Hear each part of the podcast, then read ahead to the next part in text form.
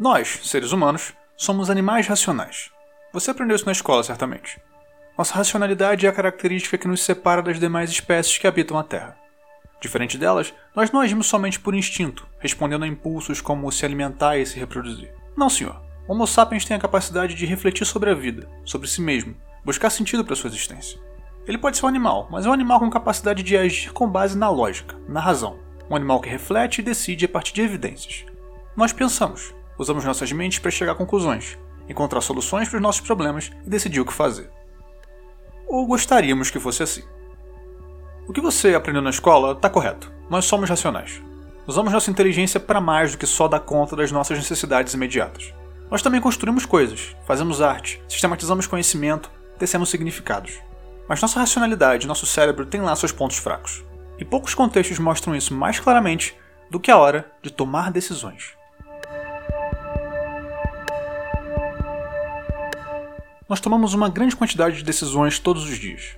Levantar ou não da cama quando o alarme toca? O que comer no café da manhã? Quantos banhos por dia tomar? Qual a próxima série maratonar? Essas, claro, são decisões de pouca importância, mas há várias outras mais sérias, como sair ou não na rua no meio de uma pandemia para ir no mercado, economizar uma grana extra que pintou ou comprar Ghost of Tsushima para Play 4 na pré-venda. As mais simples a gente toma por vezes sem perceber, ou mesmo percebendo, não gastamos muito tempo avaliando e decidindo. Já outras envolvem um nível maior de reflexão e análise geralmente são essas que tomam mais tempo. E quando encaramos uma dessas situações em que precisamos decidir algo que reconhecemos como importante, decisões envolvendo dinheiro, carreira, família ou em quem votar, percebemos o quanto esse negócio não é simples. À primeira vista, não parece tão difícil assim imaginar como decidir sobre coisas sérias. Somos racionais, não somos? Basta observar bem as opções à nossa frente, examiná-las friamente e pensar, ora bolas. Animal racional, pô. Só pôr a cabeça para funcionar, e certamente vamos fazer as escolhas mais razoáveis para nós e para os outros, qual faculdade cursar, permanecer ou não no relacionamento, onde investir nossa grana, quem votar para presidente da república. Nossa, quem dera que fosse tão simples assim. Porque no meio do turbilhão da vida diária, a gente sabe que não é. Apesar da nossa inteligência, nem sempre conseguimos tomar as melhores decisões, mesmo que na hora tenha parecido que fizemos a coisa certa. O que nos atrapalha então?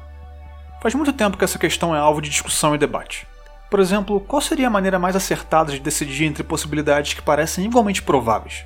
Sabem, aquelas em que a gente não consegue perceber a balança pendendo para um lado ou para o outro. Uma forma de talvez sair desse tipo de enrascada pode ser observada no argumento para a crença em Deus proposto por Blaise Pascal, no século XVII. Só existem duas opções: ou Deus existe, ou não. E a gente não tem evidências definitivas para uma coisa ou outra. Porém, se eu crer que Deus existe e ele de fato existir, eu obtenho um ganho infinitamente superior do que se eu não crer que ele existe e ele de fato não existir. Por outro lado, se eu creio que ele existe e no fim das contas eu estiver errado, eu não perdi nada. Portanto, de acordo com essa aposta de Pascal, faz mais sentido acreditar na existência de Deus, porque os ganhos superam em muito as perdas. Parece uma forma super razoável de decidir, certo? Num cenário de incerteza, se precisar tomar uma decisão, você deve procurar entender qual das opções vai lhe trazer mais ganho e apostar nela. Esse princípio de Pascal, inclusive, foi aplicado por outros filósofos a outras áreas e dilemas. A ideia geral parece ser que, na hora de escolher, a gente tende a minimizar os riscos. Afinal, essa é a coisa racional a fazer. Mas o que explica, então, tantas decisões desastradas, que no fim das contas nos trazem mais malefícios do que benefícios? A resposta dada pelas áreas da ciência que estudam como o cérebro toma decisões é que razão e lógica não dão conta de explicar tudo. Tem mais coisa em jogo. O que se sabe hoje, a partir de avanços em áreas como neurociência e psicologia, é que há muita coisa envolvida no ato de fazer uma escolha. A aposta de Pascal parece supor que estamos propensos a decidir do modo mais racional, os estudos sobre o tema, por outro lado, procuram mapear como as pessoas decidem de modo prático em seu dia a dia, sem necessariamente supor como essa decisão se dá. O objetivo é tentar entender que processos estão de fato influenciando nossas resoluções. E olha, não são poucos. Vamos começar com a parte cerebral mais básica. O cérebro é um órgão bastante complexo, e novas descobertas sobre seu funcionamento são constantes. Mas o que se sabe com certa segurança é que a parte dele responsável por idealizar, planejar e fazer escolhas é o lobo frontal, a parte da frente do cérebro mais precisamente uma região dela chamada de córtex pré-frontal. Ele não faz isso sozinho, mas uma parte decisiva do trabalho é feita ali. Algumas das funções do córtex pré-frontal são organizar as informações que nós absorvemos, bem como o nosso comportamento social e nossa personalidade. E aqui vai uma curiosidade bem interessante sobre ele. Trata-se de uma área do cérebro cujo desenvolvimento só se completa entre os 20 e 25 anos de idade. Isso ajuda a explicar algumas coisas sobre uma faixa etária das mais difíceis de lidar, a adolescência.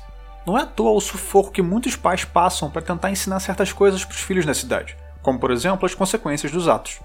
Eles podem até assimilar, na teoria, que suas ações têm consequências, mas como a região cerebral responsável por entender o peso dessas consequências sequer está pronta, por assim dizer, fazer um adolescente se conscientizar que ele precisa estudar ao invés de passar a tarde jogando Fortnite, ou então suas notas vão cair, pode não ser tarefa das mais fáceis.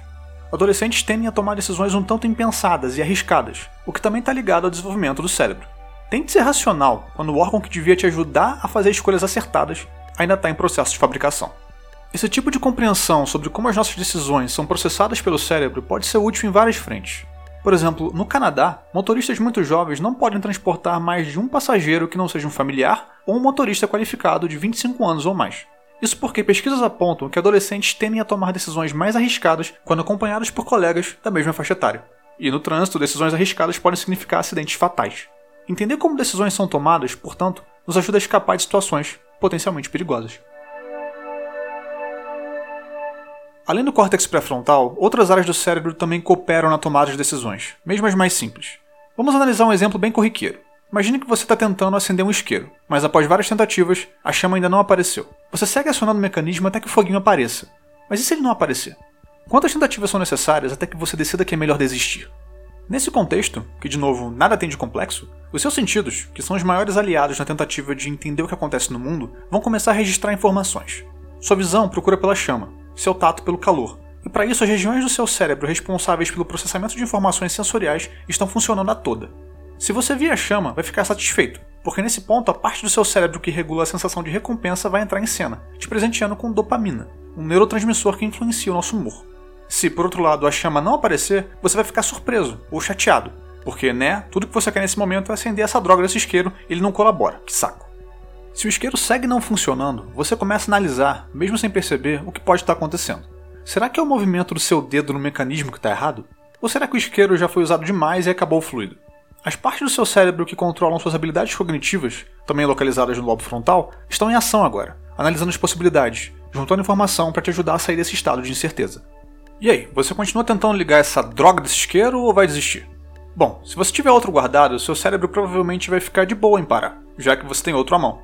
Se não tiver, quanto tempo você vai prosseguir tentando vai depender da sua paciência e do quão persistente você é. Dois estados que podem estar ligados, de acordo com alguns estudos, a um outro neurotransmissor, a serotonina. Pode haver outras variáveis em jogo, claro, mas acho que essa descrição é suficiente para mostrar que, quando estamos tentando decidir algo, mesmo algo absolutamente desimportante, muita coisa está acontecendo dentro da nossa cabeça. E a gente nem se dá conta. Esse cenário do isqueiro é descrito de modo mais completo no texto sobre como o cérebro toma decisões, publicado no site The Conversation, que eu deixei linkado no post. O texto descreve também como experimentos em ratos podem apontar de modo mais preciso quais áreas cerebrais estão em atividade nos momentos de fazer escolhas, e como cada uma contribui para que se chegue a uma conclusão sobre o que fazer. Ok, toda essa conversa sobre o cérebro é super interessante, coisa e tal. Mas isso ainda não explica totalmente porque nós, adultos, com córtex pré-frontal já prontinho, tomamos decisões erradas ou estúpidas o tempo todo. Decisões que depois a gente olha e pensa: nossa, que bosta. O que mais nós sabemos sobre processos de tomada de decisão, hein? Bem, sabemos ainda algumas coisas. Sabemos, por exemplo, que seres humanos são dados a certos padrões e a, digamos, certos bugs de raciocínio. A maneira como encaramos um dilema que precisamos resolver, por vezes é afetada simplesmente pelo modo como a questão é formulada. Além disso, parecemos ter a tendência de querer evitar perdas com mais intensidade do que intensificar os ganhos. Um pequeno experimento exemplifica isso. Dirigido pelos especialistas em economia comportamental Daniel Kahneman e Amos Tversky, o estudo apresentou a dois grupos de participantes a mesma questão colocada de maneiras diferentes. O ponto de partida era o seguinte: imagine que 600 pessoas estão doentes e alguns tratamentos estão disponíveis para tentar salvá-los. Para o grupo A, foi dito que o primeiro tratamento vai com certeza salvar 200 pessoas. O segundo, por outro lado, tem um terço de chance de salvar todos os 600 e dois terços de não salvar ninguém. Para o grupo B, foi dito que com o primeiro tratamento, 400 pessoas morreriam. Com o segundo, por sua vez, havia um terço de chance de ninguém morrer e dois terços de todos os 600 morrerem. Ou seja, os resultados seriam os mesmos, mas um grupo recebeu as informações com foco em quantos viveriam e o outro em quantos morreriam. A maioria do grupo A escolheu a opção mais garantida, salvar 200 pessoas com o primeiro tratamento. Já o grupo B se arriscou mais, escolhendo em sua maioria a opção de tratamento que talvez salvasse todos os doentes, mesmo que a chance disso fosse pequena, apenas 33%. A possibilidade de perder todos os doentes assustou mais do que a possibilidade de não salvar os doentes, embora na prática o resultado seja o mesmo. Bastou que o problema fosse apresentado com termos diferentes e a tomada de decisão foi afetada. O que esse exemplo de dilema mostra é que quando se trata de tomar decisões envolvendo fatores complexos, como risco e perda, não se pode confiar somente que o nosso cérebro vai analisar as alternativas de modo certeiro e chegar à conclusão mais lógica. Dependendo de como o problema for formulado, é capaz de nós nem entendermos o risco de cada alternativa. O cérebro é uma máquina impressionante, mas tem lá seus pontos fracos. Mas por quê? Bom, a resposta mais simples é que problemas reais no mundo real por vezes são difíceis e requerem um grau elevado de esforço para serem abordados. As variáveis por vezes não estão claras. Nossos cérebros precisam lidar com essa complexidade e geralmente o fazem de modo que o esforço necessário para dar conta da questão possa ser reduzido. O nosso raciocínio procura atalhos para não ter que tomar o longo e sinuoso caminho de considerar todas as opções possíveis com atenção e discernimento, porque isso dá um baita trabalho. Esse mecanismo não é de todo ruim, é importante dizer. Muitas decisões que precisamos tomar são simples, não envolvem grandes perdas ou ganhos, e nesses casos, tomar um atalho nos ajuda a economizar energia com um problema pequeno. Só que, dependendo da situação, ele pode nos atrapalhar, pois não olhamos com atenção devida para o problema. Esses atalhos que o cérebro toma são chamados de heurísticas, e são de vários tipos. Por exemplo, é comum que a gente dê menos importância para taxas e estatísticas, que são formas confiáveis, mas por vezes complicadas de explicar a realidade, e foque mais em estereótipos, consideravelmente mais fáceis de acessar, mas nem sempre corretos. Nossa tendência de procurar entender o mundo com base em certas preconcepções e lugares comuns que na nossa cabeça são verdadeiras pode nos prejudicar na hora de tomar decisões com base em analisar pessoas. Essa é a heurística da representatividade, quando substituímos a pessoa ou situação diante de nós por um protótipo mental que não a representa objetivamente. Outra heurística é a da disponibilidade, e consiste em julgar a probabilidade de alguma coisa com base em quão facilmente aquilo vem à mente. Aqui a gente percebe o quanto nossa memória pode nos confundir. Por exemplo, muita gente prefere não fazer certas viagens de avião por medo que ele caia. Talvez porque a memória da pessoa traga vários exemplos de desastres aéreos e aeronaves desaparecidas. A memória tem disponíveis supostas evidências de que voar não é tão seguro quanto ir de carro ou ônibus, embora as estatísticas mostrem que de fato viajar de avião é mais seguro. E os acidentes nesse meio de transporte são bem menos comuns do que os de estrada. Nem sempre a prontidão com que lembramos de uma informação que serve de base para tomarmos uma decisão é sinal de que aquela informação é das mais relevantes ou confiáveis. Isso sem falar das heurísticas ligadas à emoção. Estamos inclinados a avaliar uma alternativa como menos arriscada de acordo com os nossos sentimentos em relação a ela. Por mais que uma certa possibilidade traga mais riscos do que outras, se já tivermos algum nível de afeição anterior a ela, é mais provável que venhamos a escolhê-lo.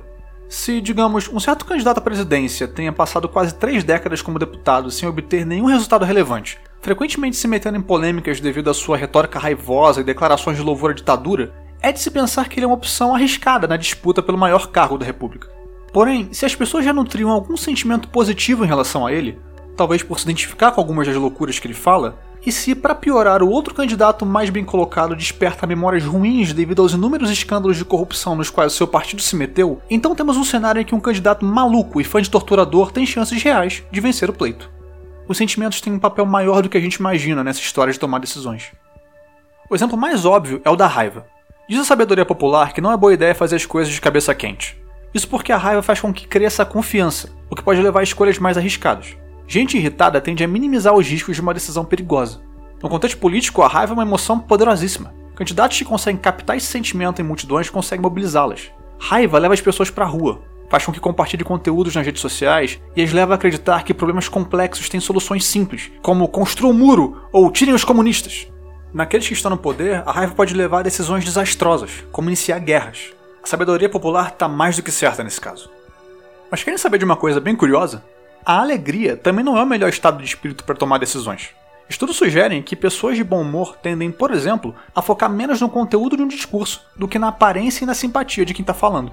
Políticos e líderes religiosos podem se aproveitar disso, assim como qualquer pessoa bem apessoada ou carismática. A tristeza, por sua vez, rende melhores resultados. Quando tristes, as pessoas tendem a pensar de modo um pouco mais sistemático e a não colocar muito peso antecipado numa ou outra opção. Só que não basta também deixar para escolher as coisas só quando você estiver se sentindo para baixo, porque a melancolia também pode atrapalhar, já que esse estado de espírito pode levar à ruminação, ou seja, você pode ficar paralisado considerando apenas uma ou algumas alternativas para lidar com o problema de novo e de novo, sem olhar o todo, e pior ainda, sem sair do lugar. Caramba, cara, parece não existir um jeito certo de tomar decisões. O seu cérebro está o tempo todo sujeito a vieses, mesmo as nossas emoções nos pregam peças que podem causar escolhas desastradas, não é? É, isso mesmo. Obrigado por ouvir o Randômico de hoje. Eu sou José de Oliveira e. Não, não, não. Calma. A gente não vai terminar só enfatizando os problemas. vamos tentar listar algumas estratégias que podem nos ajudar. Pode parecer muito desesperador tudo isso que eu falei, mas só saber que nosso processo de tomada de decisão é influenciado por tantos fatores já pode nos servir de alguma coisa. Agora que você sabe que seu cérebro procura economizar energia e que muitas vezes isso vai levá-lo a simplificar uma questão que é complexa, você pode ficar atento a ocasiões em que uma decisão te parece muito óbvia e voltar um pouco a fita. Talvez um segundo olhar venha bem a calhar. Há alguns macetes a gente pode experimentar. Por exemplo, há estudos que sugerem que o cansaço faz com que o cérebro escolha cada vez pior. Depois de horas de uma reunião de trabalho deliberando coisas, é provável que as decisões tomadas mais perto do final, quando está todo mundo louco para ir embora, sejam menos refletidas. Não é má ideia tentar fazer intervalos regulares em ocasiões assim. Mesma coisa para discussões entre casais sobre filhos, carreira ou dinheiro. Muito tempo aplicado a vários problemas tende a gerar decisões tomadas sem a devida consideração. Vale a pena ficar de olho nisso. Outra sugestão: deixar as decisões para amanhã, momento em que nosso cérebro está normalmente mais calmo devido aos níveis de serotonina, altos nesse período do dia. Isso faz com que o cérebro lide melhor com o medo de decisões difíceis, e não se incline automaticamente às escolhas mais seguras ou conservadoras o nível de serotonina vai diminuindo ao longo do dia, nos tornando mais apegados ao status quo e avessos à mudança, de modo que, à tarde, estamos mais propensos à indecisão, preferindo deixar deliberações e vereditos para depois. Já à noite, chegamos num ponto onde ter que refletir para tomar decisões se torna chato e pesado. Assim, parece ser mais benéfico deixar as decisões para quando o dia está começando. Nesse sentido, a alimentação também conta. O Dr. Baba Shiv, da Universidade de Stanford, recomenda que se comece o dia com um café da manhã altamente proteico, o que ajuda a manter a serotonina num nível razoável ao longo da manhã e da tarde. Além disso, tomar decisões de barriga vazia não é uma boa ideia. A fome pode influenciar as áreas do cérebro responsáveis por avaliar e deliberar, nos levando a querer recompensas mais imediatas e maiores, o que pode levar a decisões desnecessariamente arriscadas. Indivíduos bem alimentados, por outro lado, estão menos propensos a esse tipo de comportamento. Há ainda várias outras dicas com algum nível de embasamento em pesquisas. De novo, vai lá no nosso post e dá uma olhada nas referências mas essas foram as que chamaram mais a minha atenção na minha pesquisa. Porque, é claro, eu decidi fazer esse podcast depois de começar a explorar o tema para tentar me tornar alguém que toma decisões melhores, ou que não fica tão indeciso o tempo todo. Eu espero que toda a minha tagarelice tenha te ajudado a pelo menos entender melhor o que acontece com a gente quando decidimos algo, e por que decisões estúpidas estão longe de ser exceção. Como deve ter ficado claro, nossa racionalidade está cheia de bugs. Cabe a nós tentar lidar com isso da melhor maneira possível. Esse episódio do Randômico foi escrito e produzido por mim, Josué de Oliveira. A arte é do Bruno Grande. Nos siga no Twitter em randomicopod com demudo no final e assine Randômico no seu aplicativo de podcast favorito. Se você puder deixar uma avaliação, eu agradeço bastante. Se você puder recomendar ou compartilhar esse episódio ou outros que você gostou, eu agradeço mais ainda. Vejo vocês daqui a duas semanas. Espero que, na medida do possível, as coisas estejam bem. Um abraço, valeu!